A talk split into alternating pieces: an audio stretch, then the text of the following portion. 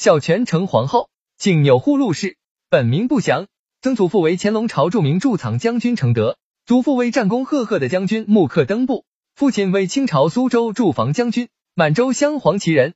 他是清宣宗道光皇帝爱新觉罗曼宁的第三位嫡妻，即位后所立的第二位皇后。关于孝全成皇后的死因，史学家历来争论较多。有些人认为皇后之所以死于非命，全都是因为她的婆婆孝和皇太后。那个时候，孝全成皇后还是权贵妃，正准备生下皇四子。但也正是在这个时候，权贵妃暗中捣了鬼。权贵妃的预产期原本在生下皇五子的祥妃之后，也就是说，她生下的皇四子。其实应该是皇五子。当时皇长子早逝，谁要是先生下了儿子，谁的儿子就是事实上的庶长子，日后便有机会登上帝位。于是权贵妃暗暗的动了心思，她找了个太医，想尽办法逼着太医配置了一种催产的药物，这样她便能早日生产了。后来她的这个办法还真是管用，果然比祥妃提前七天生下了儿子，也就是皇四子。可是这事不知道怎么又被皇太后知道了，很可能是那个太医告了密。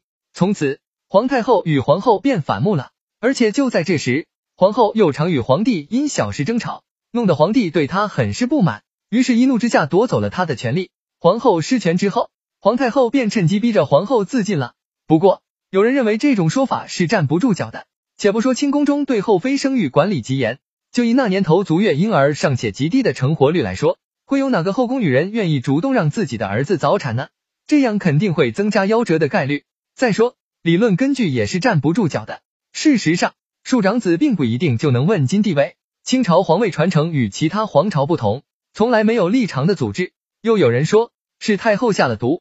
至于太后为何下毒，也有两种说法。第一种说法和被迫自杀的说法差不多，即皇后为了替父亲讨个官位，便去求皇帝，从而触犯了家法而被太后责备。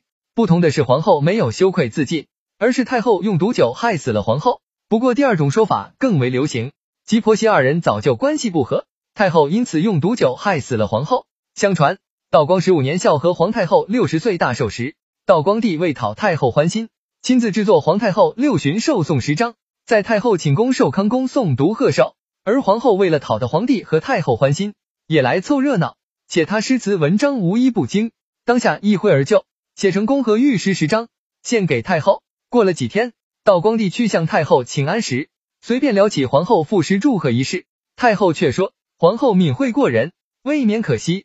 道光帝觉得太后讲的很奇怪，太后又道：妇女以德为重，德后方能再福。若仗着一点儿才艺卖弄，恐不是有福之人。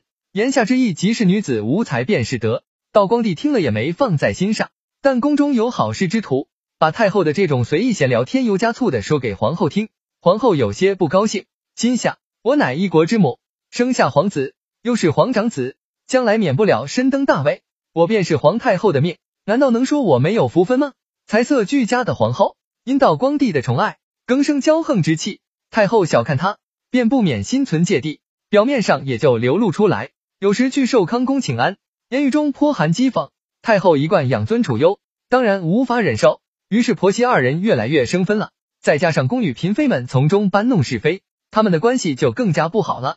道光十九年冬，皇后偶受风寒，太后亲自驾临皇后寝宫探视，态度十分慈祥，使道光帝颇觉欣慰。转眼过了元旦，皇后的病已有起色，便坐上风眼去寿康宫叩头谢恩。婆媳二人聊得很开心，关系似乎好转。过了几天，太后派人送了一瓶酒给皇后，皇后喝过后，当天就暴死了。照此说法，太后下毒的可能性很大，但是没有确切的证据。